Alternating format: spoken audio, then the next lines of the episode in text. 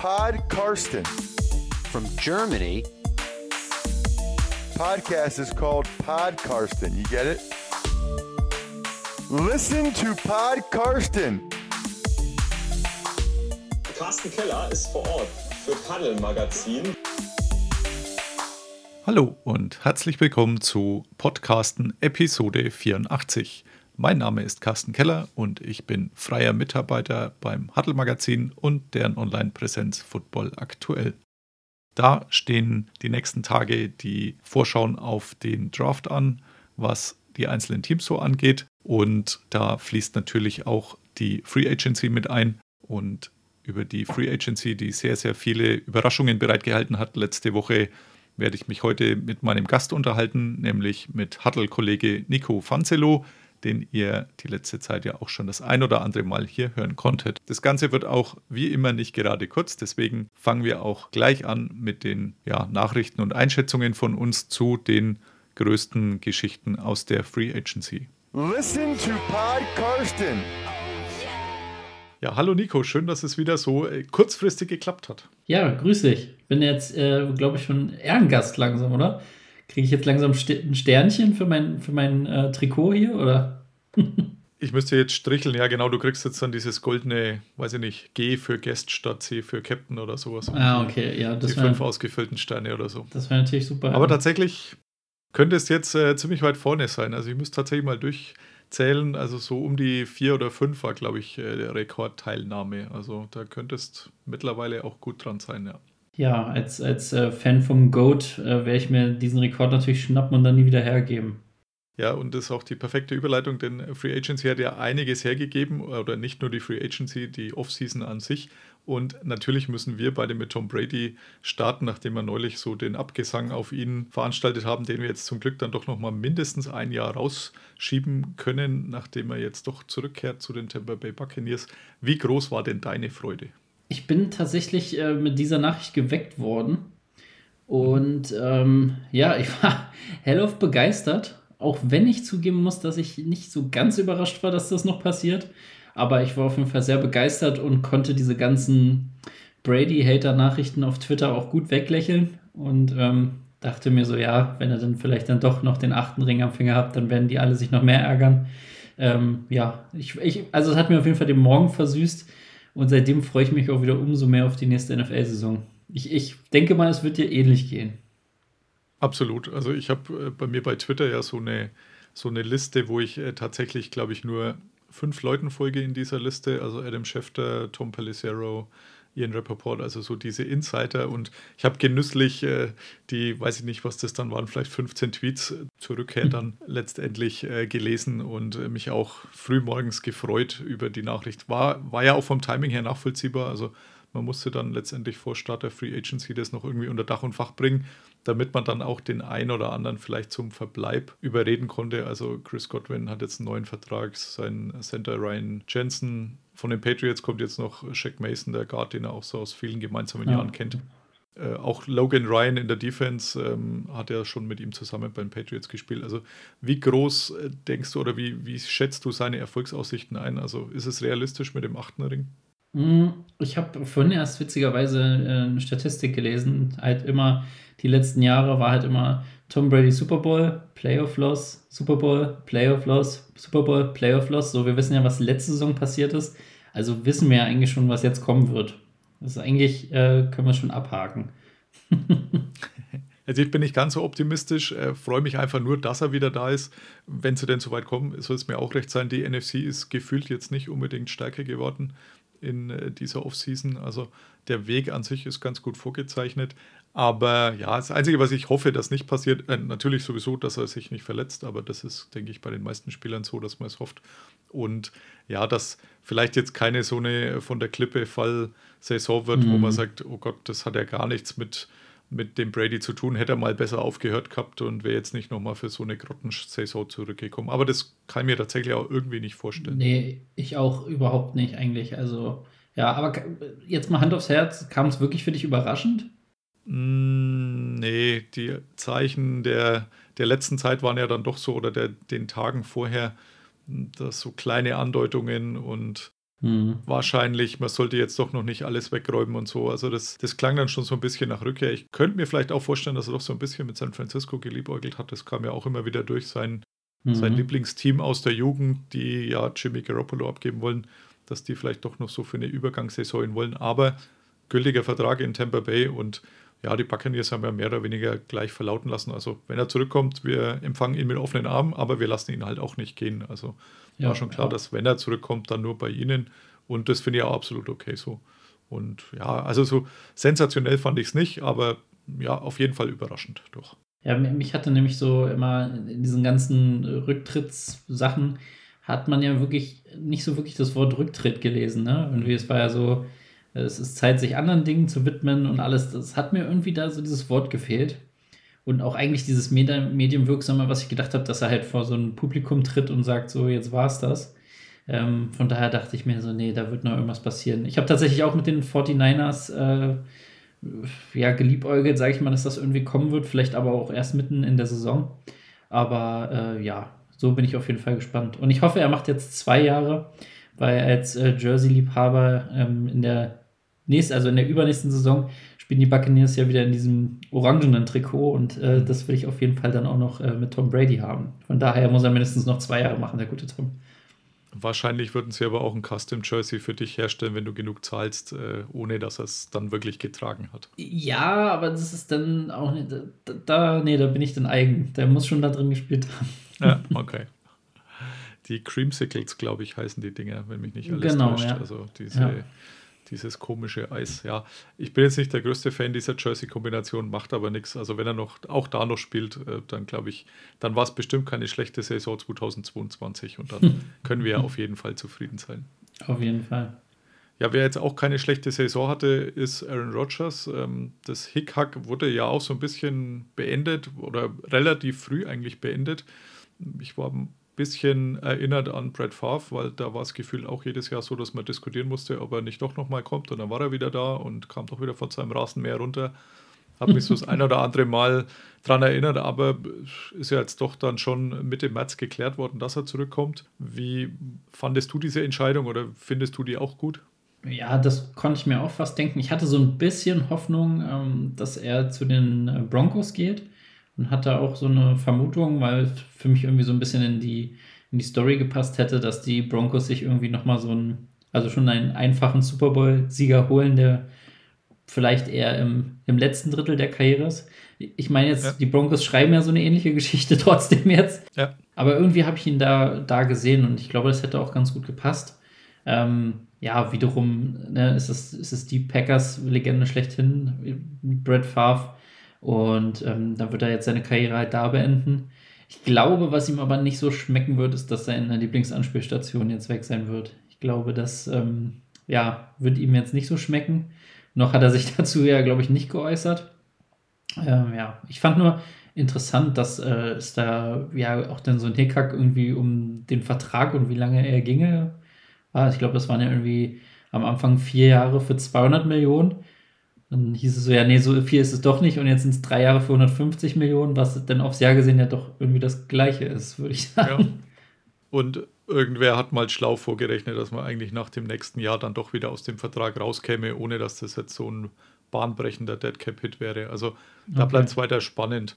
Ich hätte auch mit Denver eher gerechnet als mit Green Bay, denn gefühlt war das Tischtuch ja spätestens letztes Jahr dann zerschnitten zwischen ihm und der mhm. Franchise. Mhm aber zweite Mal in Folge MVP und das auch verdient, hat man ja auch schon mal drüber geredet. Von dem her, ja, konnte man ihn auch nicht so leicht gehen lassen. In Denver, der neue Head Coach, war natürlich auch schon äh, bei ihm in Green Bay sein OC äh, vorher. Mhm. Also das hätte tatsächlich alles gut gepasst und dieses Erfolgsrezept, man holt sich da so einen alten Quarterback und damit einen Super Bowl-Titel hat ja auch bei Peyton Manning damals in Denver ganz gut geklappt. Also das hätte alles gepasst. Jetzt haben es mit Russell Wilson denke ich, keinen viel schlechteren, der aber etliche Jahre noch jünger ist. Also von dem her, glaube ich, war das nicht die schlechteste Entscheidung. Ja, absolut. Ist nur ähm, so die Frage, hat Jordan Love wirklich so dermaßen nicht überzeugt, dass man dann bereit war, die Summe gleich wieder auf den Tisch zu legen? Also in den beiden Spielen musste er wirklich, äh, ja, ich meine, ich habe es gesehen, es war nicht dolle, aber die müssen ja wirklich irgendwie gar nichts mehr auf ihn geben. Also ich kann mir auch nicht vorstellen, dass er danach dann irgendwie der Quarterback da der Zukunft sein soll oder so. Nee, also dass er da jetzt noch ein, zwei Jahre auf der Bank sitzt und, und man sagt, so, und jetzt ist er bei die Nummer eins, das sind irgendwie die Vorzeichen nicht besonders Mhm. toll. Also die waren sicher bei Aaron Rodgers damals auch, der war ja noch nicht groß getestet, als der dann reinkam, deutlich besser. Ähm, Dass natürlich dann bei ihm auch so gut wird, glaube ich, konnte man trotzdem nicht vorhersehen.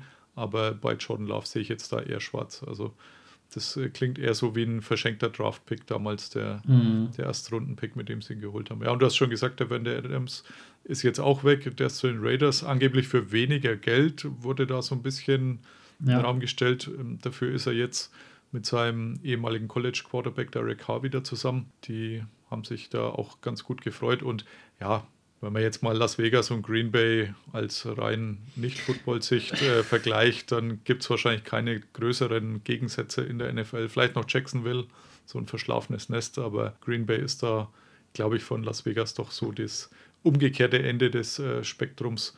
Deswegen ist für Devante Adams wahrscheinlich auch nicht so verkehrt insgesamt. Ansonsten ist Ja. irgendwie gefühlt kein Wide Receiver mehr da in Green Bay. Also Ja. muss jetzt da Ja. mindestens einen noch holen und es soll ja genug geben, wurde spekuliert. Absolut, ja. EQ ist ja auch weg. Also, Ja, ich glaube, den vermisst man aber nicht so. nee, glaube ich auch nicht. Aber so als aus Deutsch, äh, mit der deutschen Brille äh, auf jeden Fall nochmal erwähnenswert. Ja. Aber sie haben ja jetzt dazu noch einen Erstrunden-Pick gekriegt. Also da kann man sicher im Draft noch den einen oder anderen Mann dann verpflichten und wird es sicherlich auch tun. Also wenn ich denn jetzt wetten müsste, dann würde ich sagen, also Green Bay holt sicher mit seinem ersten Pick einen Wide Receiver. Würde ich auf jeden Fall nicht gegenwetten und mein Essen noch weiterhin behalten. Ja, vielleicht können wir noch mal Getränk dazu wetten oder so. okay, dann äh, kam jetzt direkt bevor wir aufgenommen haben, also es ist jetzt äh, Montagabend, kurz vor 9 Uhr abends, die Nachricht, dass äh, noch ein Quarterback äh, den ja, für Aufsehen gesorgt hat, für Schlagzeilen, äh, nämlich Matt Ryan, der ist jetzt plötzlich nach Indianapolis getradet worden. Es war jetzt nicht super überraschend, oder? Echt, findest du? Also, ich habe jetzt damit nicht so gerechnet gehabt. Die Colts Ja. waren ja irgendwie auf der Suche, nachdem Ja, das Experiment genau, ja. Carson Wentz komplett gescheitert war. Ja, ich dachte, ich habe eigentlich Baker Mayfield da jetzt gesehen, so tatsächlich. War mit Sicherheit auch eine Option. Also bin ich auch gespannt, wo der irgendwann unterkommt, denn der wird sich sicher nicht auf die Bank setzen, aber da kommen wir dann vielleicht gleich noch dazu, wenn wir das Deshaun Watson-Thema anschneiden. Aber ja, also ich war jetzt nicht super überrascht. Was mich eher überrascht ist, dass man halt äh, in Kauf nimmt in Atlanta, dass da 40 Millionen an Dead Cap Hit übrig bleiben. Also Mhm. der größte der Geschichte, jetzt der NFL-Geschichte. Also gefühlt ist das mittlerweile recht inflationär, denn das war jetzt irgendwie bei Carsten Wentz und bei Matthew Stafford. Also in, in den letzten zwei Jahren die anderen zwei großen Cap-Hits. Aber 40 Millionen ist nochmal 7 Millionen mehr als der bisherige Rekord. Und man kriegt nur einen Drittrunden-Pick zurück für Matt Ryan, der jetzt, ich glaube, 14 Jahre waren es, in Mhm. Atlanta gespielt hat. War ja damals der Nummer 3-Pick. Äh, Andrew Siciliano hat mal in den Raum gestellt, äh, ob sich noch jemand erinnert, wer der letzte Quarterback war, der ein Spiel gemacht hat in Atlanta vor Matt Ryan. Ich habe gedacht, nicht, nicht den Hauch einer Ahnung. ich auch nicht. Joey Harrington 2007, also den habe ich nur als schlechten Quarterback der Detroit Lions in Erinnerung. Aber Okay. der hat anscheinend Keine den Ahnung, letzten wirklich. Start vorher gemacht. Aber ja, also da muss ich sagen, gefühlt ist in Atlanta überhaupt niemand mehr, der noch Football spielen kann, oder? oder Nee, tatsächlich, tatsächlich gar nicht. Und ich muss äh, sagen, äh, Respekt an die Coles. Also ist ja von Carson Wentz, würde ich sagen, ein deutliches Update jetzt zu Matt Ryan Ja. für einen Drittrunden-Pick. Und ja, Atlanta, keine Ahnung. Also äh, Cordell Patterson haben sie ja verlängert, ihre Ja. Allzweckwaffe. Aber ja, jetzt äh, Marcus Mariota jetzt zu den Falcons, auch wahrscheinlich nicht die Langzeitlösung. Bin gespannt. Zeichen deuten deutlich auf Umbruch. Aber ähm, ja, da ist ja Russell Gage ist ja auch weg. Calvin Ridley wissen wir ja. Ähm, ist auch weg? ja, der, der, der wettet lieber auf die Teams, als für zu Ja. spielen. Also ja, ich, es wird spannend. Also Hatten wir jetzt gar nicht auf dem Zettel, aber da würde es mir jetzt tatsächlich mal interessieren, was du von der Calvin Ridley-Geschichte hältst. Ähm, von der, der für ein Jahr gesperrt wurde, für die, die es nicht wissen, weil er letztes Jahr, während er sowieso nicht beim Team war, weil er wegen psychischer Probleme eine Auszeit genommen hatte, hat er wohl, so wurde es jetzt überall berichtet, 1500 Dollar gesetzt auf irgendeine Kombi-Wette, wo auch die Atlanta Falcons mit drin waren. Die NFL hat relativ schnell reagiert, oder ja, schnell, es war Ende Oktober, aber es ist erst bekannt geworden, als gleichzeitig die Sperre verkündet wurde. Also die Untersuchung ist diesmal nicht vorher ans Licht gekommen. Und er hat gesagt, gut, ein Jahr lang, mindestens ein Jahr lang darf er nicht mehr spielen, dann kann er sich um eine Wiederaufnahme bemühen. Und äh, so lange schiebt sich sein Vertrag weiter. Also 11 Millionen hätte er gekriegt nächste Saison. Das wird jetzt um ein Jahr weitergeschoben. Ein Jahr Sperre, fandest du das okay? Oder wie, wie hast du das gesehen? Sperre ja, ähm, weil muss nicht sein, finde ich.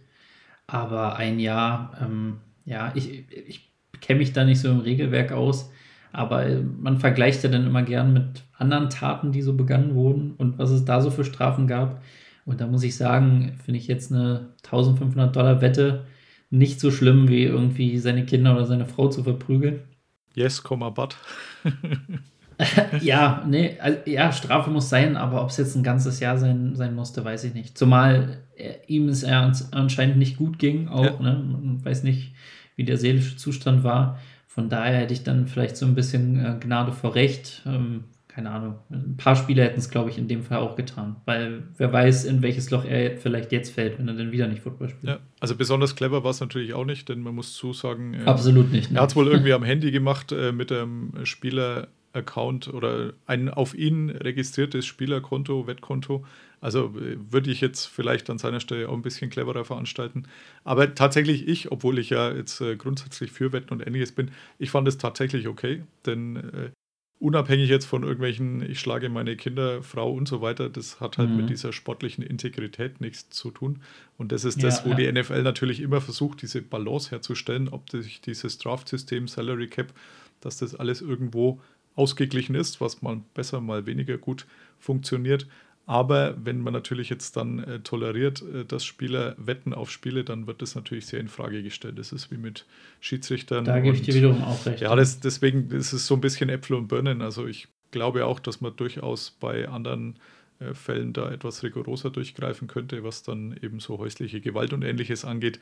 Aber kann das jetzt eben schlecht mit der Geschichte vergleichen. Also ich fand es ja mhm. durchaus okay. Es soll mit Sicherheit auch abschrecken. Das ist mit Sicherheit auch so ein, so ein Nebenaspekt ja. und der ein oder andere wird dann vielleicht schon überlegen, ähm, ob es das wert ist, äh, wenn man dann letztendlich eine ein Jahr kürzere Karriere hat, denn darauf läuft es ja raus. Und äh, von dem her fand ich es durchaus okay. Kann ich übrigens auch sehr ähm, Vielleicht für den einen oder anderen Hörer, wer es noch nicht gesehen hat, da gibt es auf Netflix so eine Doku unsportlich. Mhm. Da gibt es äh, verschiedene Episoden, da gibt es auch eins mit äh, Wetten auf, auf College-Basketball. Kann ich auf jeden Fall mal empfehlen. Ist auch spannende Thematik. Kommt auf meine Liste. Genau, und die werden ja überhaupt nicht bezahlt. Also da ist natürlich die Versuchung sowieso noch größer, dass äh, College-Basketballspieler da irgendwie ja.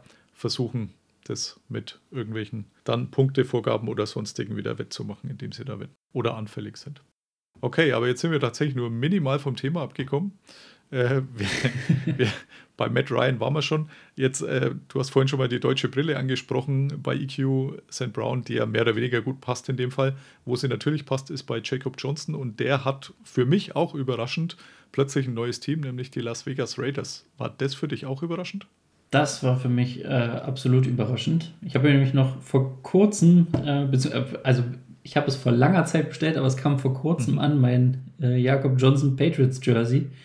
Ja, und einen Tag später wusste ich, okay, es ist jetzt gar nicht mehr aktuell. ähm, ja, ich halte es trotzdem in Ehren, aber ja, doch hat mich sehr verwundert. Und ich habe jetzt im äh, Zuge der Vorbereitung aber auch gelesen, warum es wohl irgendwie dazu kam, weil die Patriots wohl nicht mehr mit der Position des Fullbacks planen. Genau. Was ich sehr spannend finde. Pat McAfee hat schon geschrieben, was Billy B da jetzt für eine Offense rauszaubert. Ähm, ja, ich, ich weiß gar nicht, da bist du vielleicht sogar noch eher Experte. Kann man einfach auf die Position verzichten? Ja, klar. Also etliche ja. Teams haben kein Fullback mehr. Die, mhm. die Patriots sind ja da gern immer so ein bisschen antizyklisch unterwegs. Also wenn dann mal keiner mehr mit Titans spielt, dann holen sie plötzlich drei Stück und ähnlich ist das auch mit dem Fullback. Also wenn man die Roster der Liga durchgeht, dann, ich, keine Ahnung, ich schätze mal ein Drittel hat vielleicht ein Fullback. Mehr sind es wahrscheinlich gar nicht. Deswegen fand ich es von dem her nicht unbedingt so überraschend und äh, Josh McDaniels, äh, dessen Offense hatte halt noch mit Fullback und also quasi Vorblocker. Beim äh, jetzt neu eingekauften OC ist das offensichtlich nicht mehr so der Schwerpunkt. Deswegen ist das okay und ich finde es auch okay, dass er Las Vegas dann jetzt hat, denn ähm, Josh McDaniels war ja eben vorher sein Offensive Coordinator, ist jetzt dort der Head Coach, der weiß, was er an ihm hat und ähm, für mich kam es trotzdem auch überraschend, denn äh, vorletzten Donnerstag, also vor 10, 11 Tagen, äh, hatten die Patriots noch einen Conference Call veranstaltet mit Jacob Johnson, mhm. denn der ist ja am 10. April ist es in Stuttgart äh, bei, in seiner Heimat zu Besuch und ist dort Mitveranstalter von so einem Jugendcamp. Und da war auch mhm. angekündigt, dass Patriots-Spieler mitkommen. Jetzt, jetzt hat er vor zehn Tagen gesagt, naja, zum einen Ukraine-Krieg, natürlich eh schon jetzt blöd, auch was diese Geschichte angeht. Ähm, aber irgendwie muss man natürlich auch mit dem Leben hier weitermachen und Football. Aber deswegen steht jetzt auch so ein bisschen in Frage, ob denn andere Spieler mitkommen, wie das eigentlich vorher angekündigt war. Also er konnte mhm. eh keine Namen, aber die Patriots unterstützen ihn da sehr stark. Habe ich alles mal so klaglos hingenommen und später in dem Call hat irgendjemand anders, was mir entgangen war, dann gesagt, ja, dein Vertrag ist ja jetzt ausgelaufen. Also ich wusste, dass er einen Zweijahresvertrag hat. Mir war nur nicht bewusst, dass auch dieses zweite Jahr jetzt schon rum war, sondern ich dachte, er hat noch eins. Mhm. Und da passt natürlich dann eins und eins zusammen. Mir ist schon aufgefallen, er hatte kein Patriots-Gear an, wie sonst bei diesen Conference Calls. Also sonst hat er immer irgendein Sweatshirt mhm. mit Patriots-Logo gehabt. Und äh, die Geschichte, oh, der Vertrag ist ausgelaufen und jetzt kommen vielleicht doch keine Patriot-Spieler. Im Nachhinein hat sich das dann so ein bisschen erklärt, dass er jetzt doch woanders unterwegs ist. Also ich nehme mal jetzt auch schwer an, dass keine Patriot-Spieler am 10. April in Stuttgart aufkreuzen und das eher weniger mit dem Ukraine-Krieg zu tun hat. Ja, das, das glaube ich auch. Und das äh, ist eigentlich ja auch noch eine Thematik, die ich halt komisch finde, weil ich dachte eigentlich, allein schon so aus Marketinggründen ja. würden sie ihn behalten. Absolut. So, weil gerade jetzt mit diesen Home-Marketing-Areas, dann was hast du denn für ein besseres Zugpferd als einen deutschen Spieler in deinen Reihen, ne? Ähm, und ist ja jetzt auch nicht so, dass er irgendwie eine Graupe ist, den sie mitschleppen mussten, sondern er hat ja auch eigentlich äh, gut gespielt. Also von daher war, bin ich fest davon ausgegangen, dass er bleibt und halt dieses Aushängeschild ist. Zusammen natürlich dann noch mit Vollmar, wo du dann diesen Ex-deutschen Stars bei den Patriots. Aber hat mich doch sehr verwundert. Ja. Aber klar, was du jetzt so erzählst, das macht natürlich dann schon Sinn. Also das hat mich wirklich sehr, sehr verwundert, gerade eben diese Marketing-Geschichte, ja, weil er war auch immer so ein Vorkämpfer für ein deutsches Spiel. Also, dass er jetzt plötzlich dann nicht mehr mit in dem Loop ist, das wundert mich jetzt sehr. Und äh, tatsächlich für uns auch aus Huttles Sicht finde ich es sehr schlecht, denn äh, die Patriots waren da wirklich sehr zuverlässig, was diese Conference Calls auch anging und haben da so mhm. alle zwei Monate eigentlich so einen veranstaltet mit Jacob und eben an diesem Donnerstag auch noch. Und deswegen glaube ich, dass es da ein bisschen düster aussieht, denn die Raiders haben da jetzt nicht unbedingt geglänzt. Als Dominik Eberle dort war, habe ich, glaube ich, dreimal hingemailt und habe noch nicht mal einmal eine Antwort bekommen. Also äh, ein, mhm. ja, ja, machen wir irgendwann mal oder so, wie das mal bei einer anderen Franchise äh, passiert.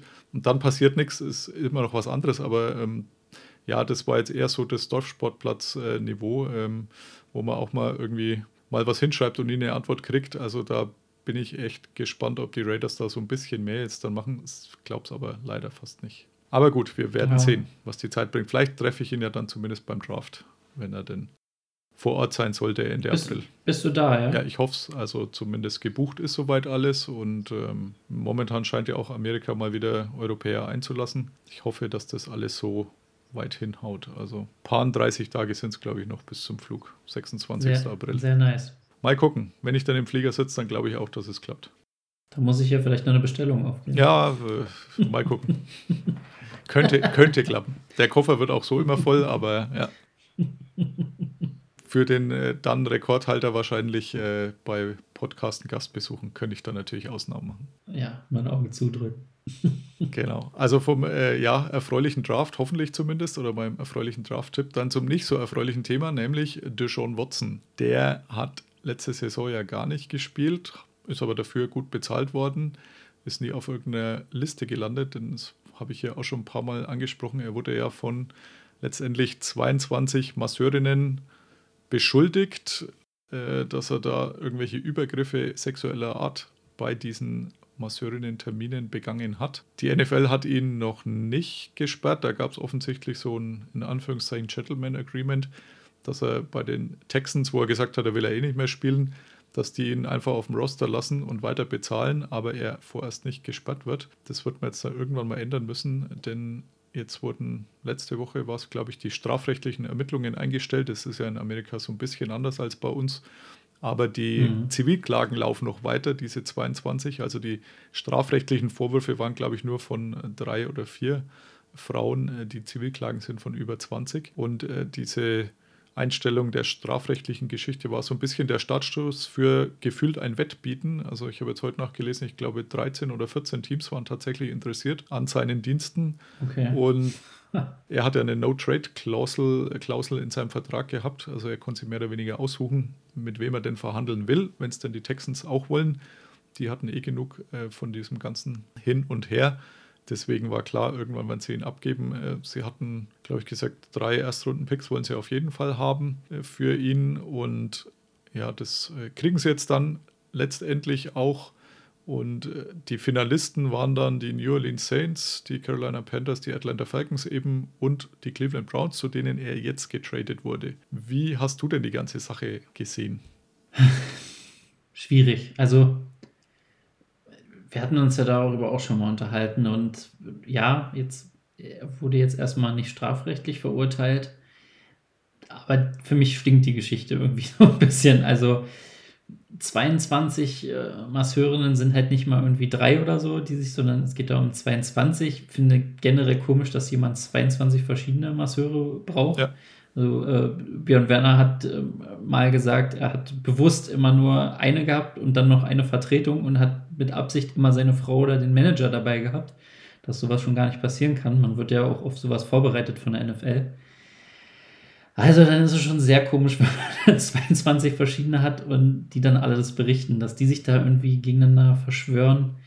Weiß ich nicht. Ich will aber auch niemanden einfach so beschuldigen. Ich finde aber, ähm, ja, oder die Browns, die eigentlich bei mir auch so ein bisschen höheren Stellenwert haben, verlieren jetzt bei mir auch irgendwie an Sympathie. Also ja, ohne Frage, sportlich ist Watson, glaube ich, äh, ja, kann man nicht sagen. Ne? Also ist eine Maschine. Aber 230 Millionen garantiert ist schon mal ein starkes Brett. Und was mich echt ein bisschen stört, ist diese Aufteilung, wie wann das Geld bezahlt wird. Und ähm, ja, da ist es ja tatsächlich so, dass er 2022, glaube ich, Base Salary eine Million. Ja, da gibt es halt eine Million und dann dafür die äh, folgenden Jahre dann je 46 Millionen plus noch 45 Millionen äh, Dollar äh, Bonus-Signing.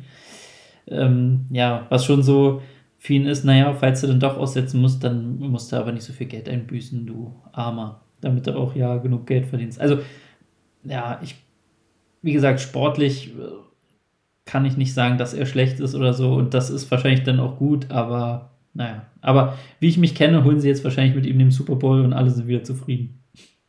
Das hoffe ich tatsächlich nicht. Ähm, ich bin jetzt den, nee, den Browns auch so ein bisschen mehr verbunden ähm, durch mein Buch letztendlich. Aber tatsächlich muss ich sagen, also die NFL überrascht einen ja auch manchmal negativ. Aber so mhm. zum Kotzen muss ich tatsächlich sagen, wie jetzt bei der Geschichte, ähm, war es selten. Also ich habe jetzt hier so auch diesen beruflichen Background so ein bisschen. Also es wird keine 22 Zivilklagen von irgendwelchen Damen geben, wenn da nichts dran wäre. Ja? Also hundertprozentig mhm. nicht. Ja? Das kann einem keiner erzählen und irgendwie diesen Quatsch von wegen, naja, man ist so lange unschuldig, bis das gerichtlich anders äh, bestätigt wird. Ja, Müll. Ja? Das ist so passiert. Also wer das nicht glaubt, kann gerne mal den Jenny Frentas Artikel oder mehrere Artikel, die jetzt mittlerweile bei der New York Post ist, äh, lesen und dann immer noch glaubt, dass da nichts war, ja gut, der lebt auf einem anderen oder sollte auf einem anderen Planeten leben. Also ich fand es tatsächlich zum Kotzen und ja, der Trade ist ja jetzt das eine. Also mich hat schon das Wettbieten gestört. Also dass, mm, ja, dass ja. alle Franchises sagen, also nicht alle, sondern ein Drittel der Liga offensichtlich, es ist uns total egal, weil der Mann ist halt talentiert, mm. Punkt. Und alles andere muss man halt dann irgendwie klären. Ja, das fand ich schon scheiße, um es mal so zu sagen die Teams, die übrig waren, das sind jetzt alle keine, an denen mein Herz hängt, außer jetzt eher so die Browns am ehesten von diesen vier Teams oder mit, mit weitem Abstand, ähm, dass man sich dann aber nach diesem Trade auch noch hinsetzt und ihm den mit weitem Abstand höchst dotierten Vertrag der NFL-Geschichte gibt, ja, nämlich ja. 50 Millionen mehr garantiert als äh, bei Mahomes. Das kann ich überhaupt nicht verstehen. Und Was mich jetzt tatsächlich überhaupt nicht stört, ist diese Aufteilung. Also die dich jetzt stört, die ist mir ziemlich egal, denn die gab es bei Tom Brady damals, bei Deflategate. Äh, da hat man auch den Vertrag so geändert, ähm, dass er quasi pff, eine Million oder irgendwas, glaube ich, war das letztendlich, was er für die paar Spiele Sperre dann abdrücken musste. Also den hat man dann auch extra den Vertrag angepasst, dass er da eben möglichst wenig zahlen musste. Das ist mir dann schon mal wurscht, ja. Ich als NFL würde vielleicht ihn sowieso sperren und aber halt noch irgendwie eine Geldstrafe draufhauen, die sau hoch ist. Aber wahrscheinlich würde die Spielergewerkschaft meckern. Also ich bin auch sehr gespannt, was die NFL dann letztendlich macht, denn bisher haben sie sich ja noch kein bisschen geäußert dazu, was auch absolut übel ist aus meiner Sicht. Andrew Brandt, den ich da gern immer mal höre, der Business Insider so mit seinen äh, Brands Rants, der Podcast, ähm, der hat ein paar Mal schon angeführt, äh, bei Big Ben Roethlisberger, damals zu Beginn seiner Karriere, gab es auch irgendeine Geschichte mit einer Frau. Also da ist irgendwas auf dem Klo passiert, sie war total betrunken und die Freundin hat es dann äh, mehr oder weniger angezeigt. Äh, man weiß nicht, was genau passiert ist. Der wurde sechs Spiele gesperrt, da gab es auch keine strafrechtliche Verurteilung. Sieg Elliott genauso, Vorwürfe von einer Frau, keine strafrechtliche Verurteilung, sechs Spiele. Ich bin gespannt, wie das jetzt mit diesen 22 Vorwürfen letztendlich läuft und dass er da jetzt schon ein gutes Jahr eigentlich sein volles Gehalt gekriegt hat, finde ich schon ein übler Skandal und ja, tut mir fast weh. Aber diese, dieser 230 Millionen Vertrag, also ich, ohne Mist, ich wüsste wenig, was mich mehr aufgeregt hat an dieser Liga als das. Also Mhm. das war so unnötig. Also, dass man ihn holt, okay, die eine Seite, aber dass man ihn im selben Atemzug noch so einen Vertrag aufs Auge drückt. Gut, vielleicht hätte man es sonst gar nicht gekriegt, denn gerüchteweise waren die Browns eigentlich aus dem Rennen, hieß es zuerst von diesen vier Teams, Mhm. sondern er, er wollte sich eigentlich zwischen den anderen drei entscheiden. Äh, The Athletic hat da einen ganz guten, eine ganz gute Hintergrundstory, die aber auch eigentlich nur darauf eingeht, wie toll das die Browns gemacht haben. Also um es mal vorsichtig auszudrücken. Also auch dieser Teil kotzt mich ziemlich an. Bin sonst Fan dieser Seite, aber auch da muss ich sagen, ja, es ist schön, wenn man so eine Hintergrundstory hat. Also offensichtlich würde ich sagen, der, die Anwaltsfirma, die ihn da vertritt, hat da so ein paar Sachen dem Reporter geleakt ähm, für die Story. Ähm, also die waren offensichtlich, in Anführungszeichen, war er mit dabei im Raum, also hat sehr gute Quellen gehabt. Aber das ist mir viel zu positiv geschrieben alles. Und ja, das ist halt die ganze Geschichte nicht positiv. Deswegen kann der von mir aus gern irgendwann mal wieder Football spielen. Aber ich hoffe, dass die 22 Zivilklagen halt ungefähr 300 Millionen Schadenersatz bringen. Was leider nicht passieren wird, aber, Mhm. aber dann fände ich es okay. Und ich hoffe auch, dass äh, in Cleveland da keiner groß jubeln wird, wenn ihm irgendwas gelingt. Denn das ist einfach zum Kotzen. Nee, ich, ich, hatte, ich hatte schon irgendwie gesehen, dass ja bestimmte Banner aufgehangen wurden, etc., die sich eher negativ gegenüber dem Trade äußern. Also da ist ja auf jeden Fall irgendwie schon mal ein bisschen äh, Fingerspitzengefühl da bei den Fans. Wobei, da wird es auch einige geben, die jetzt äh, jubeln und Ja. nur in den äh, Startlöchern sind, äh, das Trikot von Watson zu tragen. Ähm, die wird es auch geben, aber ja, ich, ich bin äh, gespannt. Also, also wenn es keine Sperre geben würde, dann würde es mich schon sehr wundern. Dann ist es wieder so ein, wir wollen hier den, den Starspieler auf dem Feld sehen. Aber das wäre natürlich schon eine ganz schön traurige Botschaft. Besonders halt für die für 22 Frauen. Das Ja. wäre ein übelster Skandal, muss ich sagen. Also äh, vielleicht, wenn die 22 Zivilklagen eingestellt werden, ohne dass irgendwas dabei rumkommt. Aber das kann ich mir nicht vorstellen. Das wird wahrscheinlich auf außergerichtliche Einigungen rauslaufen für eine Summe, die man offiziell nicht erfahren wird. Die Browns haben sich ja hingestellt und gesagt, also sie haben auch, auch das ist sehr lustig an dem Artikel, sie haben wirklich tiefgründig recherchiert. Also dieses Statement, das es immer bei sowas gibt. Also wir haben, wir haben das wirklich alles abgeklopft und so und sind uns ganz sicher. Und dann hört man halt, dass sie mit keiner der 22 Frauen gesprochen haben, auch nicht mit dem Anwalt, weil äh, der, sonst hätte man ja mitgekriegt, dass sie Interesse an ihm haben, was natürlich eh schon jeder wusste. Äh, man hat stattdessen äh, drei Frauen befragt, die als Anwälte in der Kanzlei sind, die Deshaun Watson vertritt. Und die haben sich, haben sich das alles genau angeschaut und weil die der Meinung waren, ja, sie vertreten ihn, deswegen konnte man das guten Gewissens machen. Also so einen Schwachsinn habe ich seit Antonio Browns Anwaltsstatements nicht mehr gelesen. Im nächsten Leben werde ich auch Anwalt, denn offensichtlich kann man da irgendeinen Müll verzapfen und das hat keine Konsequenzen. Also ja, wie gesagt, man merkt vielleicht, dass ich leicht angenervt bin von dieser Geschichte, aber ein bisschen. es ich ist- würde sagen, ein bisschen. es ist für mich so unfassbar schlecht. ja. Ja gut, dann schauen wir mal, wie das weitergeht in, in dieser Stadt. Wird wie immer spannend. Irgendwie ist bei den Browns immer was los, ne? Also wird da ist irgendwie keine Ruhe drin in dem Laden. ob es irgendwie äh, OBJs Vater ist, der Ja. sich über Baker Mayfield äußert, ob die Grottensaison spielen, ob die zwei oder drei Jahre hintereinander den ersten Pick hatten. Ich weiß es gar nicht mehr. Ähm, Zwei. Ja, Miles also Garrett da- und das- Baker Mayfield, ja. ja, genau. Aber es wird einfach nicht ruhig. Nee, und es ist selten positiv, leider. Nee, ja, nee, da hast du recht. Bin auch sehr gespannt, wo Jarvis Landry landet, denn der ist ja aktuell noch Free Agent. Im Zuge dieser Deshaun Watson-Geschichte kam auch raus, dass, wenn er denn nach Atlanta gegangen wäre, also Watson, wovon man, die waren so ein bisschen Favorit, weil er wohl von daher ist, also wusste jetzt auch nicht, ähm, dass er da äh, aufgewachsen ist in der Gegend, dann äh, wollte Jarvis Landry, äh, hat sich dann auch schon gleich ins Gespräch gebracht, dass er da durchaus sich vorstellen Mhm. könnte, in Atlanta zu spielen. Wird er jetzt Mhm. wahrscheinlich nicht, denn wir haben ja vorhin schon festgestellt, da ist eigentlich keiner mehr da. Von dem her, ja, mal gucken, wo er landet, denn das war für mich noch so der, fast noch so der Vorzeigespieler in Cleveland neben Miles Garrett. Und äh, der ist jetzt auch weg. Also ich, ich bin leider raus, Browns. Sorry, bye bye. Aber die Saison wird sicher ohne mich stattfinden. Dann äh, gab es aber so noch ein paar äh, ganz interessante Geschichten in der Free Agency. Wir haben mal noch drei Sachen offen und ich hätte von dir gern gewusst, was denn für dich so die größte Überraschung war jetzt in diesen ja, paar Wochen seit Saisonende. Aber wir hatten jetzt schon ein paar Sachen und es ist auch gar nicht so einfach darüber zu reden, was die größte Überraschung ist. Also ich fand zum Beispiel auch sehr überraschend, dass Julio Jones nach einem Jahr Titans jetzt schon wieder weg ist. Aber ich muss sagen, was mich wirklich sehr überrascht hat, war diese Verkündung, dass Vaughn Miller mit 33 Jahren für sechs Jahre bei den Bills unterschreibt für 120 Millionen. Also da war ich wirklich so, wow. also so ein, ein 33er Pass-Rusher nochmal für sechs Jahre, da dachte ich so, also das ist ja mal eine Nummer. Also das hat mich wirklich einfach überrascht. Also Ja. alles, alles andere fand ich auch, aber da dachte ich mir, äh, nee, meins ja überrascht. Und da war ich halt einfach wirklich, da stand ich da und dachte mir, Wahnsinn. Äh, Bei mir, ich habe jetzt zwei Sachen hierher geschrieben. Äh, Ich habe tatsächlich überrascht, dass nicht, dass Carson Wentz weg ist bei den Colts, denn das war relativ Mhm.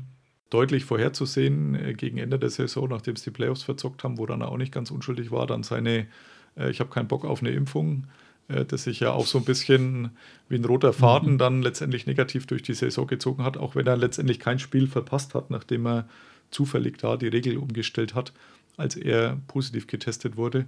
Und er Glück gehabt, dass er dann doch auflaufen durfte, aber es hat letztendlich nichts gebracht sportlich. Dass er weggeht, war, fand ich jetzt nicht überraschend, aber dass er letztendlich in Washington landet, das fand ich schon überraschend. War klar, dass die einen Quarterback noch wollen. Ryan Fitzpatrick hat ja in der vergangenen Saison ungefähr ein Viertel gespielt und danach Mhm. war er leider verletzt. Aber dass man jetzt meint, dass er der Hoffnungsträger ist, äh, finde ich spannend. Aber auf der anderen Seite, vielleicht ist es auch der Quarterback, den genau diese Franchise braucht, denn ich glaube nicht, dass es gut wird und deswegen finde ich, passt es auch, passt es auch ganz gut zu Washington. Und Ah, und ansonsten als zweite Geschichte habe ich mir noch aufgeschrieben, was ich tatsächlich wirklich überraschend fand, war die Verlängerung von Randy Gregory, dem Pass-Rusher, der auch gern mal wegen Drogenvergehen gesperrt wurde die letzten Jahre, der jetzt in Dallas wirklich ein gutes Jahr hatte, eigentlich gefühlt sein erstes gutes Jahr, nachdem er mehrfach schon pausieren musste. Und dann der Dallas Cowboys, die Social Media Team schon die Verlängerung verkündet hat für 28 Millionen, glaube ich, und das weiß ich gar nicht, vier Mhm. Jahre, zwei Jahre, weiß, also auf jeden Fall Vertragsverlängerung. Und man das dann plötzlich wieder gelöscht hat und dann äh, hieß es plötzlich, äh, er unterschrieb zu denselben Konditionen in Denver. Also das kam dann so nach und nach raus, dass da wohl das Kleingedruckte im Regelwerk äh, besagt hat, ja gut, wenn er nochmal gesperrt wird, dann kann man ihm die Garantien im Vertrag streichen. Da hätte ich an seiner Stelle auch keinen Bock drauf gehabt, denn die Wahrscheinlichkeit, dass man wieder mal gesperrt wird, die ist bei ihm einfach viel, viel größer als beim durchschnittlichen NFL-Spieler. Deswegen ähm, Ja. ja, konnte man damit fast rechnen und Denver hat gesagt, ja gut, so ein Quatsch muss bei uns nicht unterschreiben, bei uns kriegst du dein Geld. Und äh, deswegen, aber die, die Tatsache, dass man von dieser mündlichen Zusage zurücktritt, das gab es letztes Jahr, glaube ich, ein, zweimal, aber diesmal gefühlt noch öfter, die ist schon Mhm. für mich immer noch gewöhnungsbedürftig. Ich weiß nicht, wie es dir damit geht. nee, also ja, spätestens äh, nach der damals dieser Josh McDaniels-Sache, Mhm. wo es ja da auch schon irgendwie einen Handschlag gab und alles. Ähm, ja, nee, fand, fand ich auch komisch, zumal ich auch tatsächlich diesen Post gesehen habe und dann verbreitet sich das ja immer ziemlich schnell und wird geteilt und dann auf einmal, ja, ach nee, doch nicht. Ähm, diese, diese Background-Story, die du gerade aber gesagt hast, mit den Vergehen kannte ich gar nicht so. Vielleicht dann aber auch noch interessant, dass ja äh, Texas sehr hart ist, was äh, den Umgang mit Drogen angeht. Und äh, Colorado ist da ein bisschen lockerer. Könnte vielleicht ja auch ein Grund für seinen Wechsel sein. Ich glaube, strafrechtlich hat er tatsächlich auch nie äh, irgendein Problem mit gehabt, nur hat er halt immer den ein oder anderen Drogentest der NFL nicht bestanden. Also mhm. gefühlt im Zwei-Monatstakt. Also ich müsste mal nachzählen, aber ich glaube, er war also Minimum dreimal, wenn nicht sogar viermal gesperrt in gar nicht so vielen Jahren. Also das muss man tatsächlich mhm. erstmal auf die Reihe bringen. Da gibt es nicht so viele, die das vor ihm schon geschafft haben. Ja, dann vielleicht der schlechteste Move aus deiner Sicht oder wenn du ein, zwei Beispiele hast von den jetzt schon erfolgten und vielleicht ohne Deshaun Watson. Ja, genau, den hatte ich mir eigentlich aufgeschrieben, so, weil das für mich so das auch so dieses No-Go war. Und einen weiteren habe ich jetzt gerade gar nicht so auf dem Zettel. Vielleicht fängst du mal an und dann fällt mir noch einer ein, aber. Ich habe, also bei mir war es auch so, Deshaun Watson ist natürlich ganz klar ein Eins, mhm. dann kommt lange nichts. Äh, dann kamen noch zwei kleinere Geschichten. Einmal Jacksonville, äh, Wide Receiver Christian Kirk. Der ist nett, aber der wurde jetzt plötzlich bezahlt wie ein richtiger Wide Receiver und das hat er halt bisher überhaupt noch nicht nie bewiesen. Also Jacksonville muss einfach regelmäßig überbezahlen. In dem Fall, glaube ich, haben sie richtig, richtig überbezahlt, obwohl man in Florida keine Einkommensteuer hat. Also da kriegt man auch das Geld, das man auf dem Zettel verdient. Da muss man Vaterstaat nicht mehr ganz so viel abgeben. Das ist so ein Pfund, mit dem man in Florida und ich glaube in Texas, also ich weiß, dass in Texas auch so ist, weiß nicht, ob es noch irgendwo ist, aber zumindest bei den Franchises, die in diesen zwei Staaten beheimatet sind, fällt da keine Einkommensteuer an, was ja doch ganz schöner Batzen ist, so hochgerechnet auf einen mehrjährigen Vertrag. Also das hat mich überrascht. Und äh, zweite Geschichte, die mit Sicherheit auch unter dem Radar geflogen ist und nur mir als Dallas Cowboys-Korrespondent äh, ziemlich gut aufgefallen ist. Connor Williams, ein Guard, äh, der bei den Cowboys eigentlich enttäuscht hat, also war, war in meinem Draft 2018, als ich in äh, Dallas war, äh, ging der, glaube ich, zu Beginn der zweiten Runde weg. Hat das nie irgendwie aufs Feld bringen können. Also es, äh, da war man mhm. sehr, sehr enttäuscht eigentlich. Und äh, der hat jetzt in Miami unterschrieben und soll jetzt dort die O-Line irgendwie ein bisschen stabilisieren, was ich mir nicht vorstellen kann, nachdem ich ihn jetzt ein paar Jahre lang in Dallas habe spielen sehen. Also kriegt, glaube ich, zwei Jahre 14 Millionen, ist jetzt auch nicht unbedingt überbezahlt, aber dass das was wird, kann ich mir ehrlich gesagt nicht so wirklich vorstellen. Aber ja, im Vergleich zu Deshaun Watson natürlich ein überragender Move, aber trotzdem mhm. noch auf der Liste der eher schlechten Moves. Ja, nee, mein, ja, vielleicht so ein bisschen dann noch, was ich eben schon bei Überraschung gesagt habe mit Julio Jones, wundert mich schon, weil ich auch das Gefühl hatte, dass jetzt zum Ende der Saison dann irgendwie so ein bisschen in den Groove kam, dass man da gleich jetzt wieder sagt, äh, ciao. Ähm, ich bin immer nicht so drin, was da irgendwelche Vertragsdetails oder so angeht, deswegen kann ich dazu jetzt nichts sagen, aber wundert mich schon, dass man den einfach so gehen lässt, weil äh, ja, schlechter ist er in meinen Augen nicht. Und ich glaube, dass jetzt auch viele Teams, die Fühler ausstrecken werden. Zufällig habe ich den Artikel noch offen, den ich vorhin über den Robert Woods Trade geschrieben habe, der jetzt äh, für Julio Jones quasi als der erfahrene Wide Receiver in Tennessee dann tätig ist. Ähm, bei Julio Jones ist es so, durch die Entlassung hat man zwar noch so einen 13 Millionen Dead Cap Hit, aber man spart sich knapp 10 Millionen im, im Salary Cap und ähm, er hat einfach dann also er war eh immer noch angeschlagen, was ihn auch in Atlanta zum Schluss geplagt hat. Ich glaube Hamstring, wenn ich so recht im, im Kopf habe, Oberschenkel. Man hat halt doch ganz gut für ihn investiert gehabt. Damals hat man noch so einen Zweitrunden-Pick und einen Viertrunden-Pick abgegeben. Mit Julio Jones noch einen Sechstrunden-Pick. Und dafür waren dann 31 Catches in 10 Spielen für 434 Yards und ein Touchdown dann doch deutlich ja, zu okay. wenig. Also nee. mir, mir ging es auch so. Also ich glaube, ich hatte auch den Eindruck, dass zum Schluss hin deutlich besser wurde, aber offensichtlich war es dann am Anfang gar nichts. Also nee, ich sehe es immer so ein bisschen aus der Fantasy-Brille und ich weiß, dass er ähm, am Ende ganz gut gepunktet hat dabei äh, Fantasy, am Anfang gar nicht. Ähm, ja, von daher, aber das verzerrt ja manchmal auch so ein bisschen das Bild.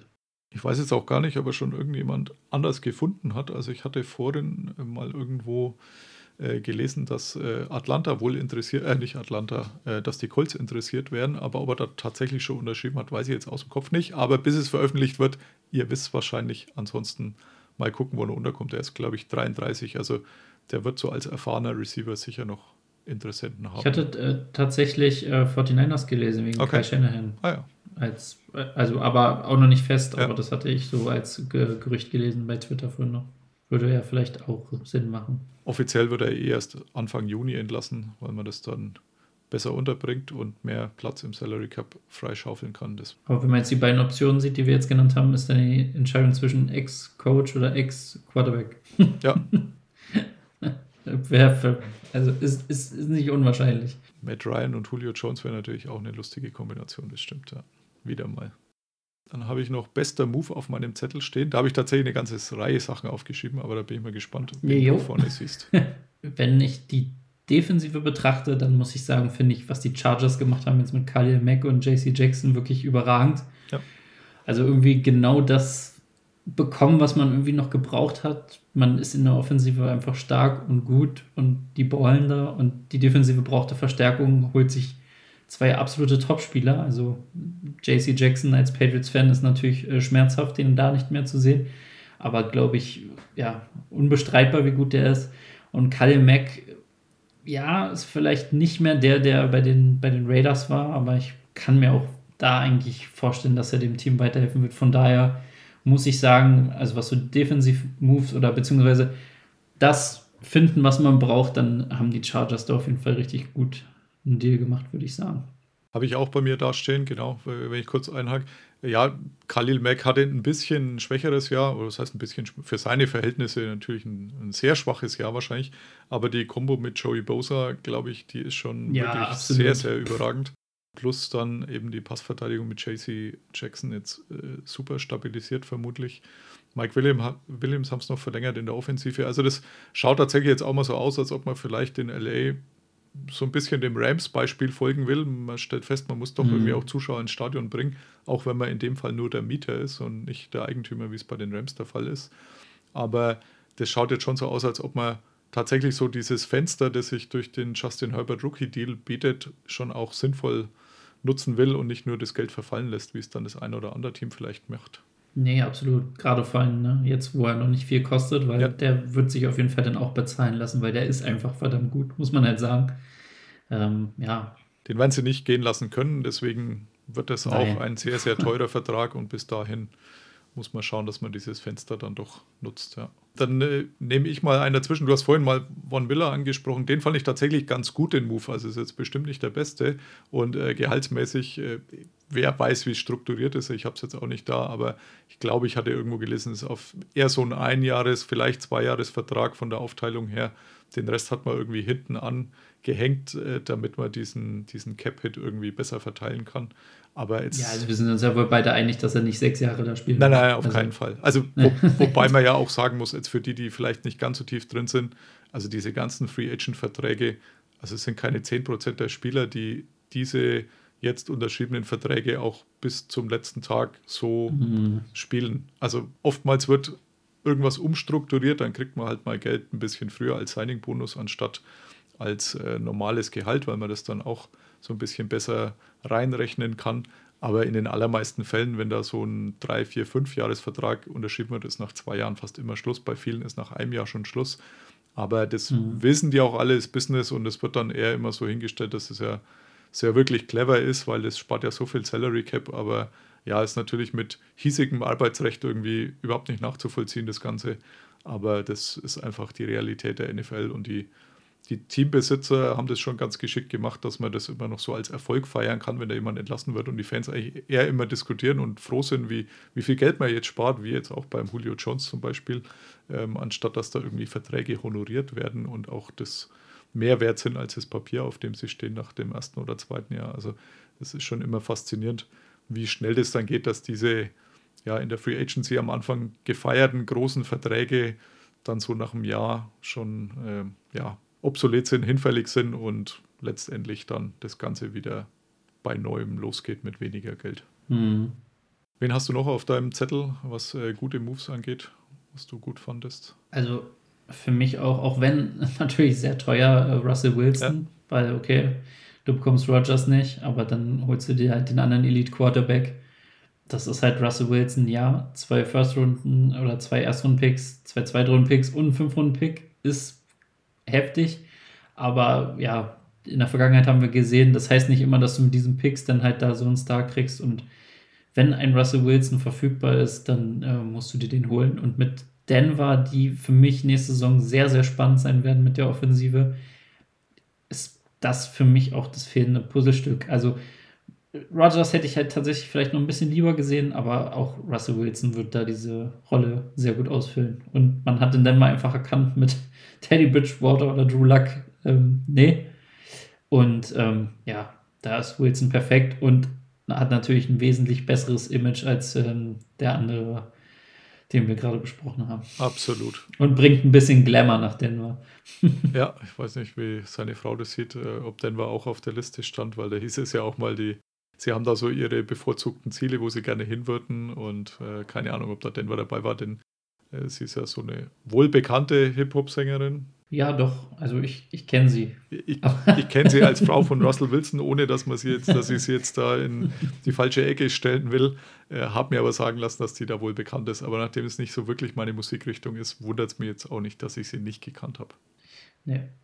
Das auf jeden Fall für mich ein, ein, guter Move. Und dann, den wir auch schon eben besprochen hatten, finde ich äh, Devonta Adams von den, äh, von den Raiders auch einen sehr guten Move wenn man bedenkt, dass da zuletzt neben Darren Waller ja dann nur noch äh, Hunter Renfro so wirklich als ja. Anspielstation geblieben ist. Und was ich jetzt auch erst erfahren hatte, was mir nicht so bewusst war, weil ich halt im College Football nicht so drin war in der Vergangenheit, dass er da auch seinen Ex-Quarterback äh, trifft, da die Chemie wohl auch äh, halbwegs stimmen sollte. Ähm, ja, finde ich das auch sehr spannend und sehr gut. Also freue ich mich auch irgendwie drauf. Habe ich auch mit hergeschrieben gehabt, ja, war der letzte Punkt bei mir. Bin ich bin auch sehr positiv gestimmt, was das angeht, ja. Ich habe noch zwei kleinere oder eine kleinere, eine größere Geschichte. Die kleinere ist die persönliche Dallas Cowboys Geschichte. Leighton Vander Esch, der Linebacker, der mhm. in seinem ersten Jahr dann gleich zum Pro Bowl durfte, äh, da wirklich ein sehr, sehr gutes Jahr hatte, zusammen mit äh, Jalen Smith. Äh, den hat man schon, ich glaube, vor der letzten Saison oder zu Beginn der letzten Saison dann weggegeben, nachdem er nicht mehr so toll war. Leighton Vander Esch war sehr oft verletzt. Deswegen haben die Patriots auch diese Option auf ein fünftes Vertragsjahr nicht gezogen bei ihm. Haben jetzt aber nochmal ein Jahr für drei Millionen, also relativ günstig hingehängt.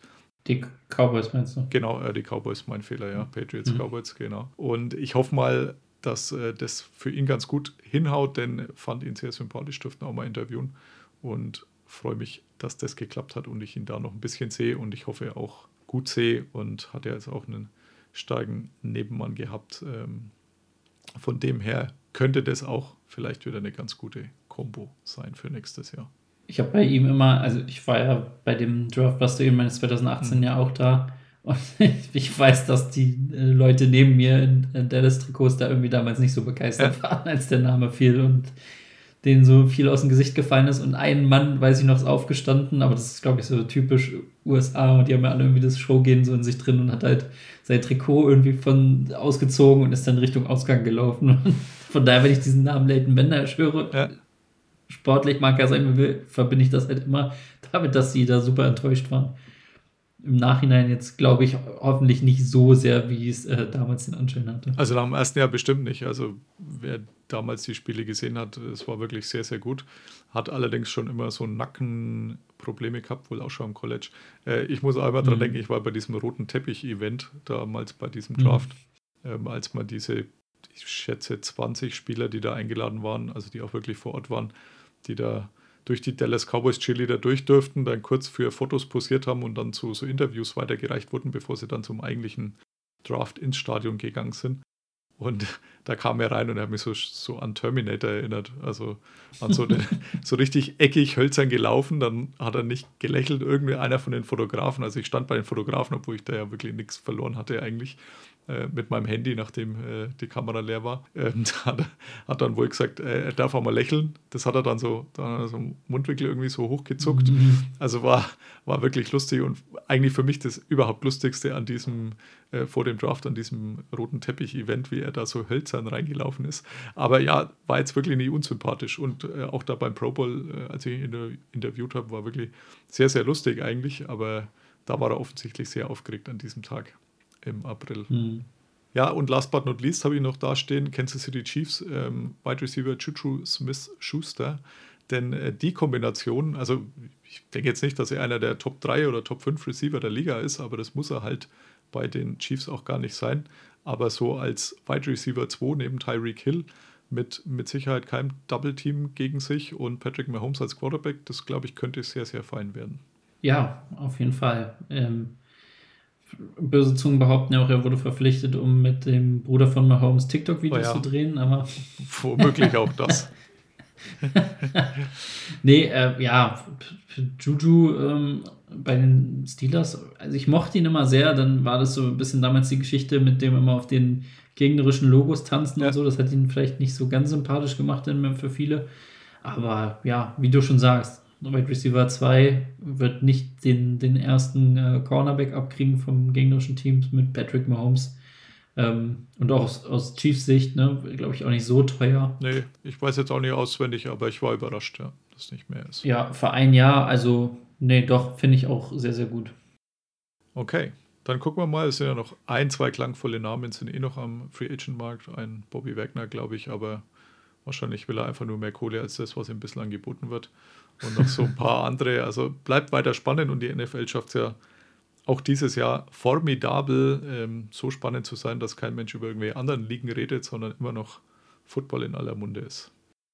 Ja, es blendet gerade sogar vielleicht so ein bisschen diese Draft-Vorberichte aus, ne? Ja. So, so doll wie noch nie, finde ich. Gerade diese Free Agency und die ganzen Trades. Also, wenn ich überlege, was sonst so in den letzten Jahren, natürlich war da auch irgendwie gerade der Quarterback-Markt oder der Jahrgang natürlich wesentlich stärker, aber so jetzt gerade hört man nicht viel, finde ich. Wobei sich das, denke ich mal, so in der Woche dann langsam ändern wird, denn dann sind wirklich alle Ja. Free Agents unter Dach und Fach, von denen Mhm. man als nicht ganz so interessierter NFL-Fan vielleicht schon mal gehört hatte. Und dann glaube ich, dass man mehr sich in die Richtung wieder. Aber wie du sagst, also es sind gefühlt heißt ja immer quasi keine Quarterback in diesem Draft. Das ist eher so der, der schlechteste seit vielen Jahren. Ich glaube, EJ Manuel war mal so 2013 so ein Draft, wo, wo der als erster Quarterback wegging, den, den man auch nicht wirklich als Erstrunden-Pick gesehen hatte. Also es könnte heuer vielleicht auch so kommen, sagen die Experten. Ich glaube denen mal, denn die kennen sich da so ein bisschen aus.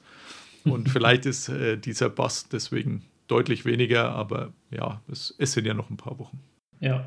Gut, dann hätte ich jetzt nur noch den Namenssponsor für die heutige Folge auf Mhm. meinem Zettel stehen. Und da gibt es tatsächlich einige Kandidaten, habe ich gesehen. Absolut, ja. Jetzt würde mich mal interessieren, wen würdest du denn vorne sehen?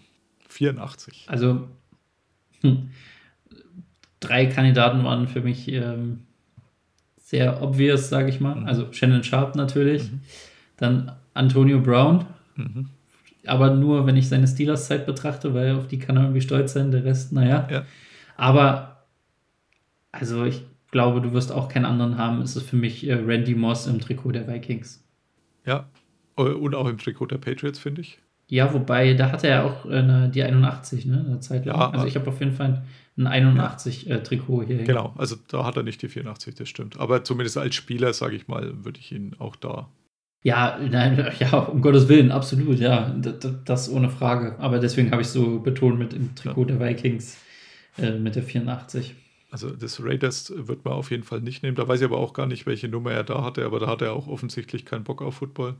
Und Vikings und Patriots waren auf jeden Fall die zwei grandiosen Stationen, muss man sagen. Ähm, überraschenderweise, also ich schaue das ja immer bei Pro Football Reference nach, äh, da kann man auch nach Spielernummern sortieren und die haben da irgend so ein Value, nachdem man dann diese der Nummer nach sortierten Spieler nochmal ranken kann. Und da war er nur auf Platz zwei, was mich tatsächlich überrascht hat. Mhm. Beziehungsweise hat mir jetzt noch nicht so überrascht, denn es gab es schon ab und zu mal, dass da halt irgend so eine Legende aus den 30er Jahren oder so, äh, von der ich gefühlt noch nie gehört hatte, irgendeinen höheren Wert veranschlagt gekriegt hat. Aber tatsächlich kann ich jetzt den Spieler, den die auf 1 hatten, nämlich Roddy White, und den gab es, der hat in Atlanta gespielt, also jetzt so aus dem Kopf raus, ich habe es gar nicht nachgeschaut, aber wieso der jetzt in irgendjemands Kopf weiter vorne gerankt sein muss wie Randy Moss, verstehe ich nicht. Also das, das war halt so ein Receiver, den es auch gab und der durfte auch das ein oder andere Mal zum Pro Bowl. Der hat, glaube ich, irgendwie dann auf Rap, auf Rapper gemacht nach seiner Karriere. Aber wieso man da der Meinung sein konnte, dass der sportliche Wert höher ist als der von Randy Moss, das erschließt sich mir überhaupt nicht. Also ich war schon kurz davor, eine E-Mail loszuschicken und zu fragen, wie das denn zustande kam, denn es muss verkehrt sein. Also es, fällt, Der, der, der wütende Fan aus Deutschland. ja, nein, nö, nicht Ich direkt wütend. Also E-Mail. ich bin jetzt kein, kein, kein Über-Randy Moss-Fan, aber, aber dass er den sportlichen Wert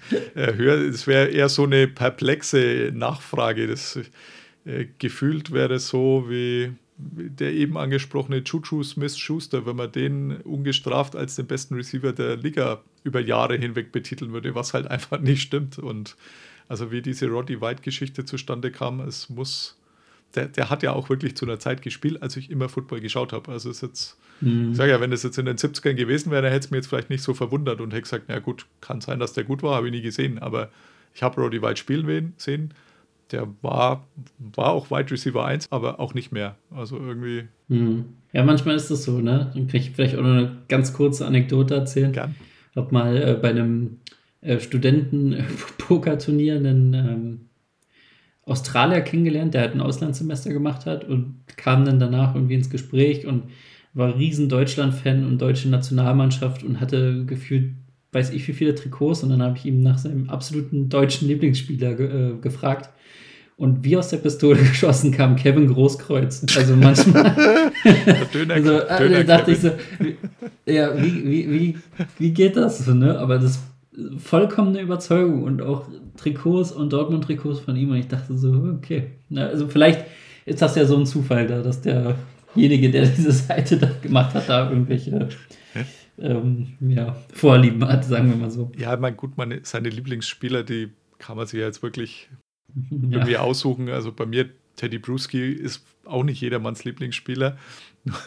Nur äh, so eine gefühlt objektive Statistikseite. Ich habe jetzt Roddy Mhm. White nebenher aufgemacht. Tatsächlich war er nur in Atlanta. Also er hat von 2005 bis 2015 da gespielt, war ganze dreimal beim Pro Bowl und einmal hat er auch eine First Team All-Pro Season gehabt. Das war's.